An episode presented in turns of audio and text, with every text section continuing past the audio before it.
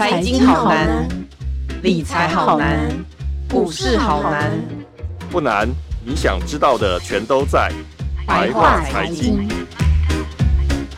欢迎收听由联合报直播的联合开炮。你现在所收听的是白话财经，我是有容，大家新年快乐哦！台湾两大电信的并购案呢，在这个过年前呢，有 NCC 通过了。不过现在呢，又有传出一些小小的这个变数，有关于这个台台并的部分。那同时呢，远传跟亚太的并购呢，也已经是终于在呃传出，从开始的消息到后来非常非常久的时间，终于过了。那在这个之后，对用户会有什么影响呢？这些问题都跟我们息息相关哦。今天我们请来联合报资深记者马瑞璇，瑞璇，好久不见，来和大家分析这两件并购案。瑞璇好，Hello，大家好，嗯，新年快乐，真的 新年快乐。开春第一天，我们就好像来讲这个电信合并案，因为在最后一天。过农历前最后一天，大家都忙死了，都在忙这个电信合并案的部分。对呀、啊，NCC 以前呢、啊，在这种就是大过年之前，可能都会用一些比较这个消化时间的这些案子，就没有想到竟然在过年前，就是过年的最后几天，呃，过年放年假最后几天，居然就过了这个惊天动地的案子，而且两个一起过嘛，所以大家真的是好忙，那那那天电信业者真的好忙哦，对不对？嗯，对。嗯，其实我我跟那个。呃呃，远传和亚太的这个并购呢，是就我我在呃瑞璇呃来跟我们现在当同事之前，刚好是呃我还在跑电信的时候，那个时候远传跟亚太的第一次放消息出来说，远传会成为亚太的同时最大股东。那个记者会我印象非常非常深刻，因为他在我生日之前，然后就在我准备要过生日之前，突然半夜不是半夜深夜的就很晚的时候，突然那个呃对远传就打电话跟我们讲说，叫我们现在马上冲去呃内湖，对不对？然后对啊，对，然后那天的记者会我们还在现场写稿写到十一点多才离开他们公司。那天还有一个，我们那天还有跟时钟合照，没错，记得，对啊。因为大家都 发疯了，想说天啊，怎么会这么晚？一个非常非常晚，那时好像是快要写完，大家写完都十一了，十一点多了，对啊，对对对对，所以这个印我当时印象非常深刻，而且那个时候已经是二零二零年了，就是其实已经过了呃呃两年快半的时间了，因为我生日是九月，所以我记得印象。非常清楚这样子，所以瑞雪可不可以先帮我们复习一下？就这两宗并购案，那台台并是比较晚宣布的，在大概它的这个整个过程，嗯、对吧？台台并应该是比较晚宣布。应该是说，呃，我们说二零二零年的这一次，应该是那个远传跟亚太他们两个的合作比较像是五 G 上面，他们就先试出了一个，他们要在。呃，对，对，入股是一个，然后还有包含就是他们在五 G 上面的一些呃合作，共频共网这个部分。但当时他还没有很明确的是说他们要直接合并。那当时有闻到这样的气息、嗯、意味，就觉得说可能迟早要并啦。对对对，嗯，对，然后那个，所以后来其实真正的两个合并案的呃时间点是在，我觉得他们两个也很有趣，因为那个台湾之星跟的台湾大病台湾之星的这个案子是在二零二一年底，就是最后一个工作日。然后大家要准备啊，要准备那个该休假、该跨年的时候，啊、那个傍晚六点就说我们等一下有重大讯息，请大家就是来公司，我们要来开个记者会。啊不不不，大家又很忙，就是在那个交通尖峰时间就杀去他们公司了。哦，然后就听到他们讲说，哦，我们台湾大哥大要合并台湾之星，然后他们就在那个最忙碌的，就是就最后一天。最后一个工作日宣布完这件事情，我们那天也是在他们公司写到写稿写到九点十点这样子。几个月之后，就是过了一个年，然后到。二月底就是二零二二年二月底的时候，这一次又换远传跟亚太，他们又出来说，就他们就变成第二家宣布说他们要合并。然后我记得他们好像也选在一个就是说二二八连假之前，就是一个大家又准备要放假，结果他们又突然说啊，晚上七点的时候他们呃要宣布重训什么的，大家就又很急忙的又开始要准备这些东西。然后所以其实这两周合并，我觉觉得这印象都还蛮深刻，而且我觉得这也是呃过去二十年来在台湾电信史上面，我觉得是很少数的两宗非常大的合并案。我觉得这很有趣哦，因为我以前呃后来有一次在跟 NCC 的官员聊到这件事情，因为呃我大概开始跑电信大概是十几年时间，我大概二零零九年的时候开始跑电信，嗯、但其实在二零零九年之前，我觉得有一些比较资深的读者们可能还记得当时还有一些什么呃什么什么其他的泛亚电信啊，还有哪一些通讯啊？以前我们是分区的一些执照，还有一些小的。电信业者在经营，但有一阵子到三 G 的时候，这些呃台湾大家陆续并了哪些公司，然后远传又不陆续并了哪些公司，也就是在那个三 G 的时期形就重新形成了一个电信三雄的状态。但比较有趣的是四 G 的时候呢，因为我们的政府其实会希望还是有一些小的业者可以出来，因为他们觉得有些小的业者出来之后，小的业者可能为了争取这些客户，他们会提供一些比较杀的价格，比方。比方说，像台湾之星的一八八这个价格嘛，四 G 终身一八八，你看这个听起来就是觉得哇，我一个月只要缴一八八电信费，然后还可以就是什么四 G 吃到饱什么，当然就很棒啊。嗯、所以他们其实推出这个电信费，就刚好 S 就觉得太好，有这些小业者出来，然后让他们就是让。价格电信的价格，呃，电信资费价格可以降到很低，那这样其实是加惠台湾的民众可以用比较低的资费就可以拥有比较好的电信通讯这样子。嗯嗯嗯、所以当时在四 G 的时代，其实呃，政府我们的政府其实很鼓励一些中小型的电信业者可以加入到这个市场的。所以也就是在四 G 的时代形成大家知道的现在的五家电信业者，就是除了龙头老大中华电信，还有。呃，台湾大远传这个传统的电信三雄之外，就还有亚太电信跟。呃，台湾之星，当然亚太电信其实也很久了啊。台亚太电信大概是在两千年的时候，他们其实成立了，然后他们有一番的变革跟历史。那他们其实也是在三 G 时代的时候加入战局，然后还有台湾之星也是之前的微宝电信转换过来的嘛。嗯、那所以其实我们后来在四 G 时代比较明确的就是五家电信业者。那到了五 G 的时候，嗯、嘿。我们我觉得比较惊讶的是，大家其实当时都一直很开很高兴，我们终于可以就是比别的国家都先开五 G 啦，就是我们可以发展一些五 G 的应用啊。所以尤其对于为什么会很多企业是开心的原因，是因为呃很多的高科技产业，他们其实会。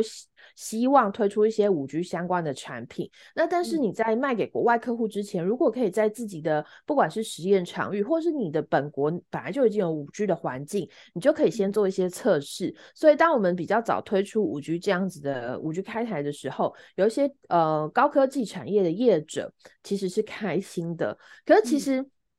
五 G 开台两年后，嘿，突然就两个。中就中小型的电信业者就突然说他们不行了，他们要倒了，为什么呢？我们再回去看，其实是呃五 G 的一些布局特性，当然这是技术比较相关，但简单来说，就是因为它的特性，它可能需要布更多的基地台，它的通讯的品质才能跟四 G 是一样的。我们都会说，比如说以前在呃呃，只要以前在四 G 时代，只要布一个基地台，它可能就可以服务这个范围的民众，可是到五 G 的时候。嗯不能只有一个，必须要有三座，就同一个区域，它必须要有三座基地台才可以服务这样的民众。也就是说，你电信商的建设成本会比过往增加三倍。那很显然，你看你的成本从那个时候我们在标频谱的时候就已经是天价，然后到你的建制成本还要比过去增加三倍。那对于这些平常只收你很便宜一八八二八八的这些中小型电信业者来说，他们当然就吃不消，这样就是等于一直在入不敷出，一直在哦、呃、处于一个亏损的状态之中。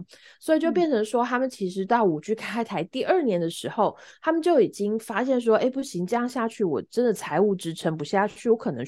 到最后最惨的状况可能会是破产。那与其在面临最糟糕的状况之前，那我不如是先跟哦这些有意愿要合并我的这些业者先谈。那所以也才造就了现在我们所知道这两个合并案，也就是二零二一年底的这个台湾大哥大并台湾之星，跟二零二二年的远传并亚太电信，那这个合并案其实也很有趣的，在于是说，我们都没有想过这个合并案大概会审到一年这么久。那呃，这中间其实有一些原因，当然除了包含他们必须除了经过 NCC 公平会之外，那呃，我们比较知道是去年数位部成立了嘛？那 NCC 跟数位部在一些职权上面也有一些划分，就是 NCC 原本有一些管理呃所谓的频率频谱的这个单位呢，他们是被挪移到数位部的，所以这中间其实也刚好是刚巧就遇到了政府他们在一个呃部门交接的状况，那所以就后来其实有。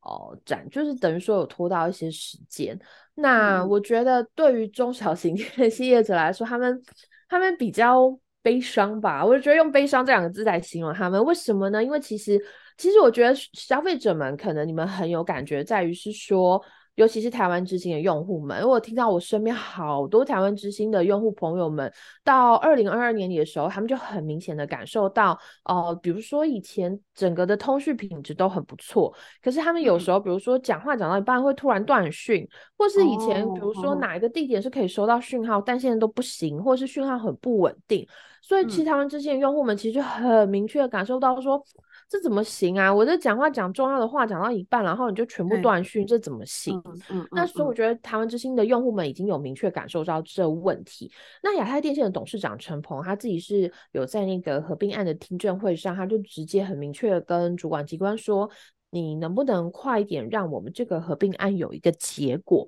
因为其实，在我们从宣布合并案的那个时候开始，已经开始有陆续很多的人才流失。因为呃，正常人都会觉得嘛，哇，我的公司要被别人合并了，那我是不是要思考一下，我是不是要先去跳槽，或是换个工作？以至于他们从二月份宣布到九月份，呃，举办听证会这个七个月之间，他们原本是呃将近两千个人的规模，可是他们至少已经少了三百个人，而且。这些缺都是没有办法再补进来，因为很多人都知道亚太电信之后是要被合并的，所以他其实也很坦诚说，我真的没有办法补进来，不是我不愿意补，是因为就算我开这个缺，可是有些人觉得我的公司是要被合并的，他们也会对我们公司觉得说有些不安定感，他们也不敢进来，以至于我们其实真的是真是没有办法招到这足够的人，所以其实这个。背后看起来，其实看起来只是个人才缺，可是其实背后没有这么简单哦。就是包含你的客服的人也少了，那你以前可能有问题，电话进线的时候很快就有人来服务你，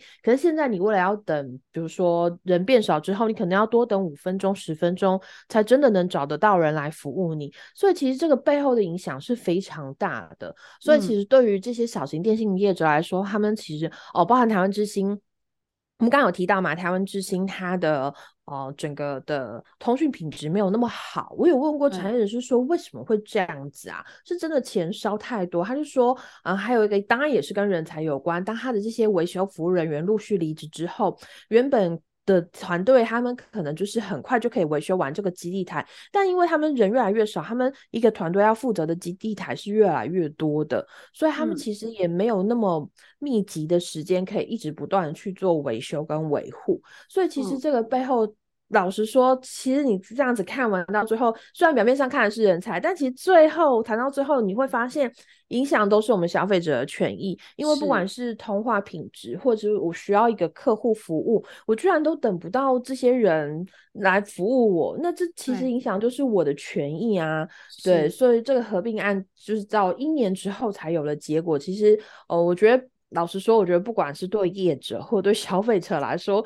可能都是松了一口气的这感觉吧。就终于就觉得、哦、OK 有了一个结果这样子。嗯嗯嗯嗯。但是，嗯、呃，我我我想问的是，刚才讲的是说，呃，对用户来说，尤其是对台湾之线的用户来说，肯定是期待这个事情发生啊，因为毕竟品质是的确有下降的。那我想问一下，NCC 在通过的时候，他对于这两个案子分别有有。有没有提出一些要求，或者是付款会让我们的用户说呃有保障？尤其是呃过去这些用户，比如说亚太或者是台湾之星的用户，他付很便宜的资费，他在这个之后他该怎么办？他的呃我们都知道现在在电信合约里面会有很多的这个需要注意的这个，也不能说是小字啊，就是很多的这个附附带的这个。呃，比如说我我虽然是吃呃吃到饱，但是我只有在某种情况下吃到饱，或者是说我在多少多少呃流量之前我是不限速，多少多少流量之后降速，或者是说我在这个网内互打，或者是往外的通话上面会减少我的那个免费的这个分钟数等等等等，就是它会有很多的这个小小细微的调整，可能是会影响我们的权益。那我想问一下，就是呃 NCC 在通过的时候，它有分别提出哪一些的呃要求或者是付款是要让这些客户可以维持我们的权益的吗？嗯，那我就先从这个用户权益的部分先来开始说，嗯、因为 NCC 它其实有明确的规定，就是呃，对于这个其实合并之后，就是呃，不管是亚太电信或是那个台湾之星，这这个所有的用户加，就是他们旗下用户加起来，总共高达是四百七十六万户。那这些四百七十六万户的权益呢，它不受影响。也就是说，他们开出一个条件是说，合并后存续公司盖瓜承受消灭公司用户契约及权益，并应并应该提供。无差别的电信服务，然后甚至这个 NCC 他们有所谓的三应、三应跟三不，就是呃三个应，就是三个应该要怎么做，就是比如说应该要提出公开受理程序，并且明定合理的协商期程，然后应该要有批发服务及计价方式供他电信事业选择采用，跟应该要提供。呃，相同等级的行动语音数据漫游号码可携及平等截取服务。然后三个不要，就是、嗯、三个不是呃，不得有不合理或无正当理由之流量管理差别待遇。是，然后他电信事业的行销费率规划与组合销售方式是呃，不得干预这些这些销售方式的。嗯、然后也不得限制，就是他电信事业与其他电信事业签订批发服务契约。哦，对不起，以上这些看起来就是有点那个。呃，太咬文嚼字这样，重点其实是呃，我觉得比较重要在于是说，呃，以前我们本来就有的这些服务，那新接手的这些电信公司，他们其实也应该要来提供这样的服务。哦，我举个例子，我们刚刚有谈到那个台湾之星的四 G 一八八是终身呃免呃终身一八八用户这个部分，那这个部分呢，其实呃。NCC 也有考虑到，所以他其实有要求，就是台湾大他以后要接手台湾之星的时候呢，他必须要考虑到这些一八八用户。那所以其实呃，这个族群真的是还蛮不错，还蛮幸运的哦。如果大家都觉得说，哈，我就四 G 一八八都已经终身了，然后你先。就是都已经合并之后，到底还有没有这些权益呢？嘿，有的，就是即便以后呢，就台湾之星被合并进入台湾大之后，你变成台湾大用户之后，这一个合约它还是终身是有效的。那唯一一个、嗯、呃比较大家需要知道的原因在于是说，呃，四 G 终究会有退场的那一天，也就是像呃大家现在都已经习惯用四 G 或五 G 了嘛。但想当初我们其实也是有二 G 跟三 G，我们也曾经经历过二 G 退场。所谓二 G 退场，就是呃二 G 这个技术。它比较老旧了，所以以后它的相关设备再不会再提供相关服务，所以那个时候，呃，中华电信或是其他的电信业者，他们为了把这些二 G 用户希望继续保留下来，其实有给他们很不错的优惠，让他们 upgrade 到四 G。所以其实、嗯、呃，有一天其实我们也会知道说，四 G 有一天它应该也是会落日的，也许那个时候五 G、六 G 全部都出来了，也因此我们台湾的四 G 落日呢，呃，有一些频谱是在。二零三一年左右的时候会落日，也就是说，你的这个呃一呃四 G 一八八的终身一八八这个资费呢，是可以一路用到四 G 落日的那一天。Oh. 所以许多人哦，有一批好像是二零三一年的时候会到期，还有有一批的频谱是二零三三年会到期。哦，anyway，反正就到目前为止，你们大概还会大概有十年左右的时间可以享受这个四 G 一八八的这个资费。嗯对，所以这个部分其实 NCC 是有要求，就是啊、呃，接手的电信业者必须要确保用户的这些权益是 OK 的，这样子。嗯、对，所以其实对于嗯民众来说，应该最重要还是会担心就资费的部分，但其实不用太担心，因为其实这个 NCC 当初都已经有跟接手的两个大的电信公司说，你们还是要保障保障用户们的这些。呃，资费。那呃，除了这个之外呢，嗯、其实可能一般用户除了资费之外，可能也会很担心这个通讯品质啊，会不会变化啊，或什么之类。但其实 NCC 也有给出，就是九个付款的，应该是说他们给呃台湾大。的这个合并案是二十项的付款，给远传的这个合并案是十九项付款。那我们大概可以分出这个九大付款方向哦，就包含就是提波提升电波人口涵盖率，还有持续要投入网络建设，还有契约要概括承受现有的四百七十六万用户，还有关怀弱势族群，嗯、也要扩建偏远的地区的基地台，还有强化中间市场的资讯揭露，加速产业转型，还有落实 ESG 目标，还有推动数位共融计划，大概是有这个九个比较大的方向。但简单来说，我觉得看起来这九大方向大概都已经涵盖了所谓的不管是通话品质或是资费部分、嗯、哦，还有包含偏乡的部分、偏乡的建设，这个比较几个比较大的，其实都已经包含在其中。嗯嗯嗯嗯嗯，所以基本上来说。用户是不太需要很担心自己的权益会因此受损，就亚太或者是台湾之星的用户，因为其实 NCC 它本来就是高度保障用户的一个，呃，他们是以这个这个方向去考量的啦。那那最近，因为其实后来年后哈、哦、又传出说，这个台湾大他认为说，呃，因为 NCC 的这些付款，就我们刚才讲的这一大堆的付款呢，它会让它的这个台台病的这个综效。它会减少很多，所以他又想要再继续的这个砍这个收购价格。那我我想去问一下，因为这个实际金额它还是要二月底的董事会才能来决定。那我想问一下，这个并购案它还会有变数吗？嗯，我确实，我们那时候在看这个并购案的时候，呃，可能有一阵子我们我们之前有录过一个 podcast 在谈频谱这个问题哦。其实它之所以会有这么大的。呃，变化的原因其实就是因为这个频谱，因为我们其实 NCC 对我其实对一般民众呃可能比较不那么了解，但是频谱这个东西对于每一个国家来说都是非常稀有的资源。那我们的电信业者他如果要经营这个电信事业，也就是呃你的所有的行动通讯，他必须要透过这些频谱，他才有办法来传递，不然。你看，以前我们以前要打电话，很久古老的五六十年代以前，我们要打电话，其实都通常都是有线的电话，你就会知道这些室内电话它必须要接线的。那我们现在的行动电话，它其实都哦没有，就是你看都没有线，它就是所谓的无线，然后是行动通讯，它其实背后靠的就是这个所谓的频谱来做这样子的传输。那所以其实如果我们在每个 upgrade 就从二 G 到三 G 到四 G 到五 G，然后每一个不同的 generation。选它都都必须要有一些新的频谱，都也就是为什么就是电信业者他必须每一次四 G 又要开标又要标频谱，什么五 G 又要开频谱，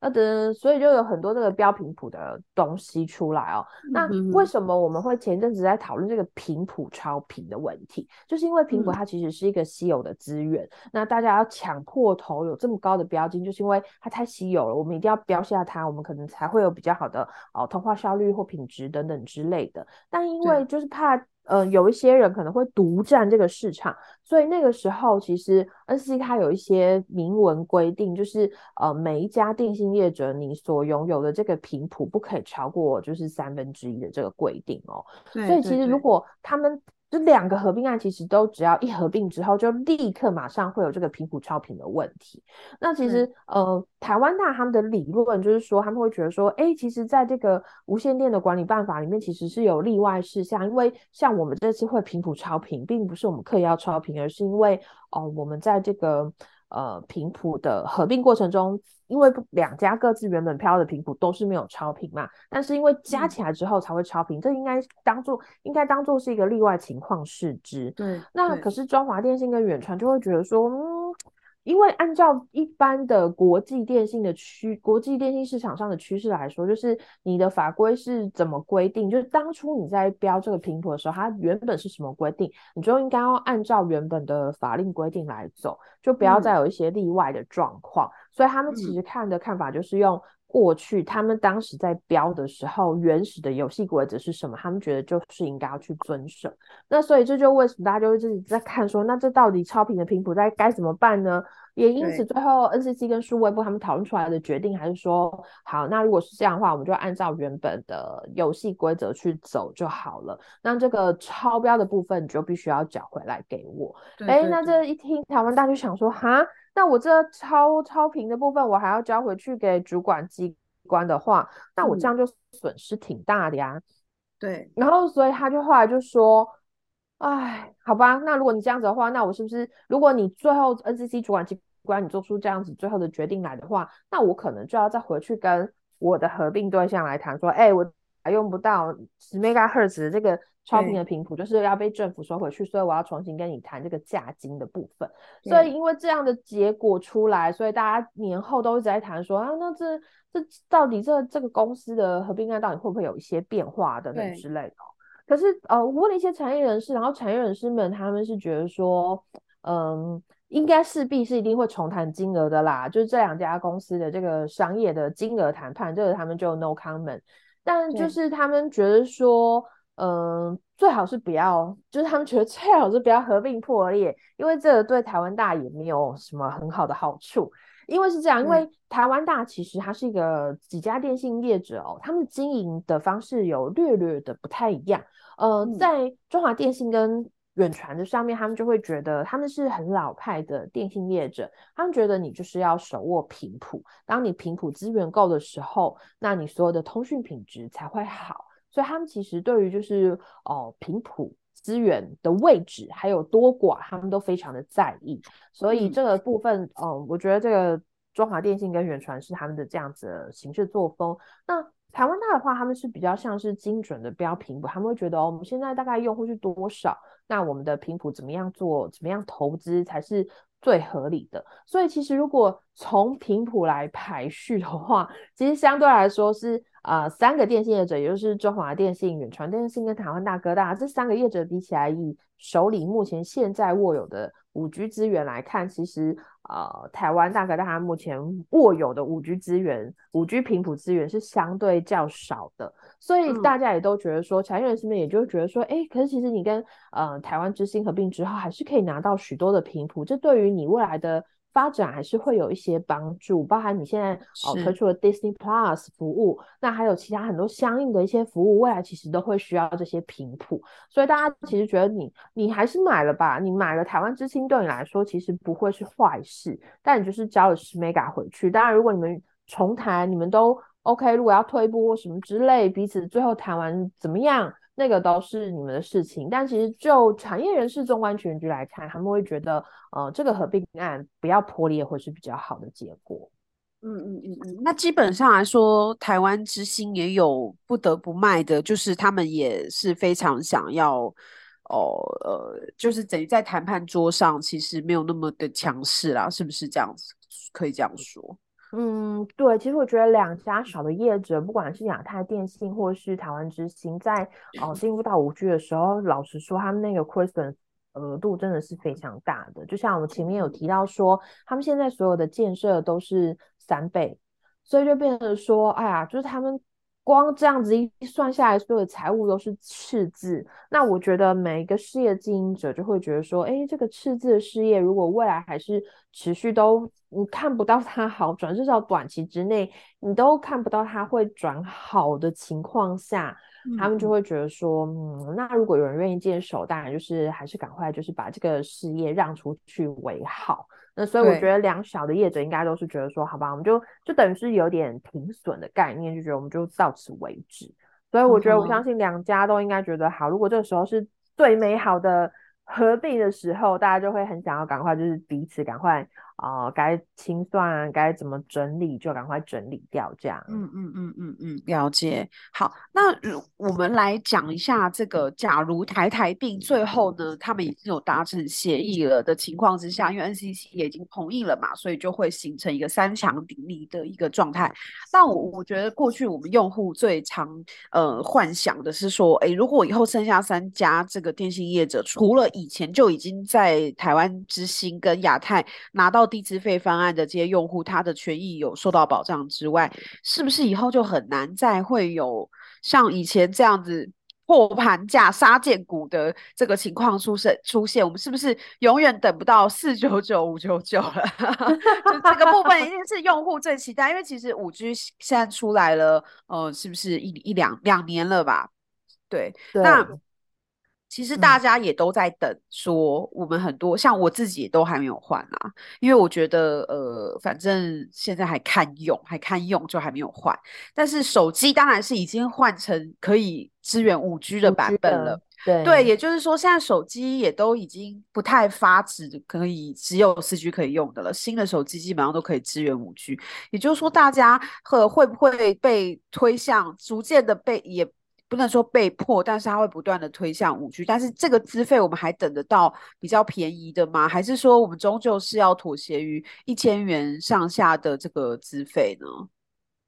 嗯，我我觉得是这样哦。我觉得，嗯，会不会等来五 G 的四九九？我觉得不要放弃期待，但是创这个期待，这个期待的时间有点久啊。为什么？我觉得这个其实也跟它的成本建制，就我刚刚一直有提到一个很关键数字是三倍。所以其实我觉得这个也许有一天，呢五 G 建设都已经非常的成熟，然后哦都有一些成本，对于电信业者来说，哎，他们投出去的成本慢慢开始有一些回收的时候，我觉得是可以期待，终究还是会有那一天啦。就是呃，我们还是可以期待有一天是可以。杀的血流成河，只是那个期待时间应该不会是 最近两年，至少可能是要三年以后。那甚至是尤其是呃前一阵子 NCC 才出了一个报告，在谈就是二零二二年的台湾行动通讯市场。那目前看起来就是台湾在用五 G 的人只有百分之二十五，剩下有七成的人都还是在用四 G。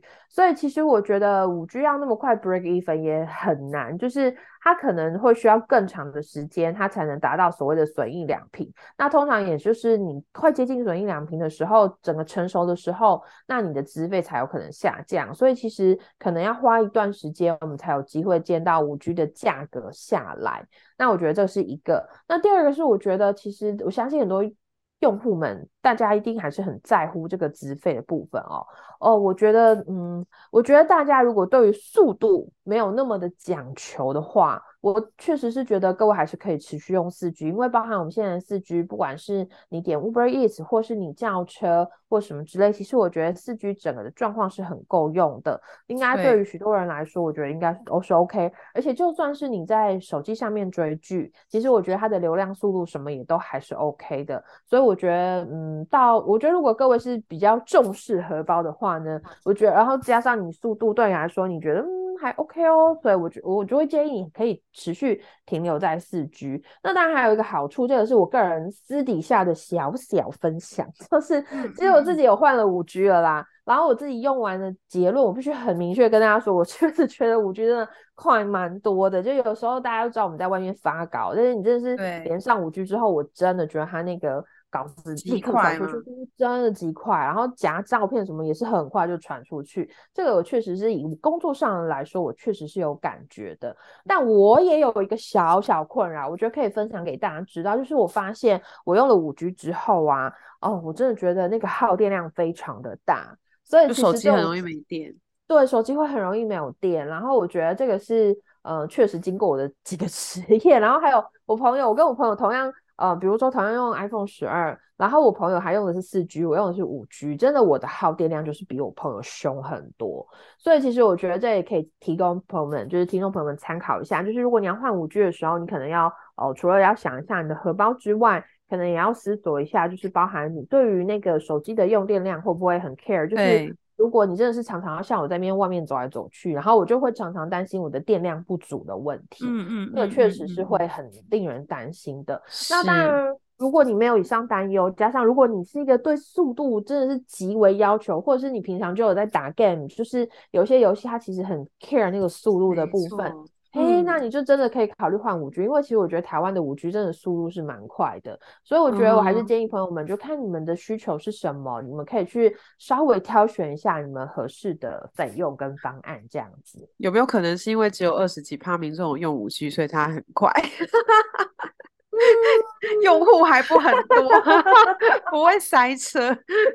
不过现在四 G 真的太容易有塞车，就是你，包括我，我我自己说，你过年期间哦，就是你只要就是车开到一个比较车多拥挤的地方，都不用到很乡下，手机就会直接塞爆，因为所有的人都在车上划手机啊。那我四 G 真的对，然后就四 G 真的是受不了，就是扛不了，大家都没有，大家都没有网络，瞬间都变没有网络，不是讯号不见哦，是。没有办法读出来，就是他的手机讯号还是网络讯号还是满格的，但是他就是跑不动，所以这个这个部分可能会成为五 G 的诱因啦。但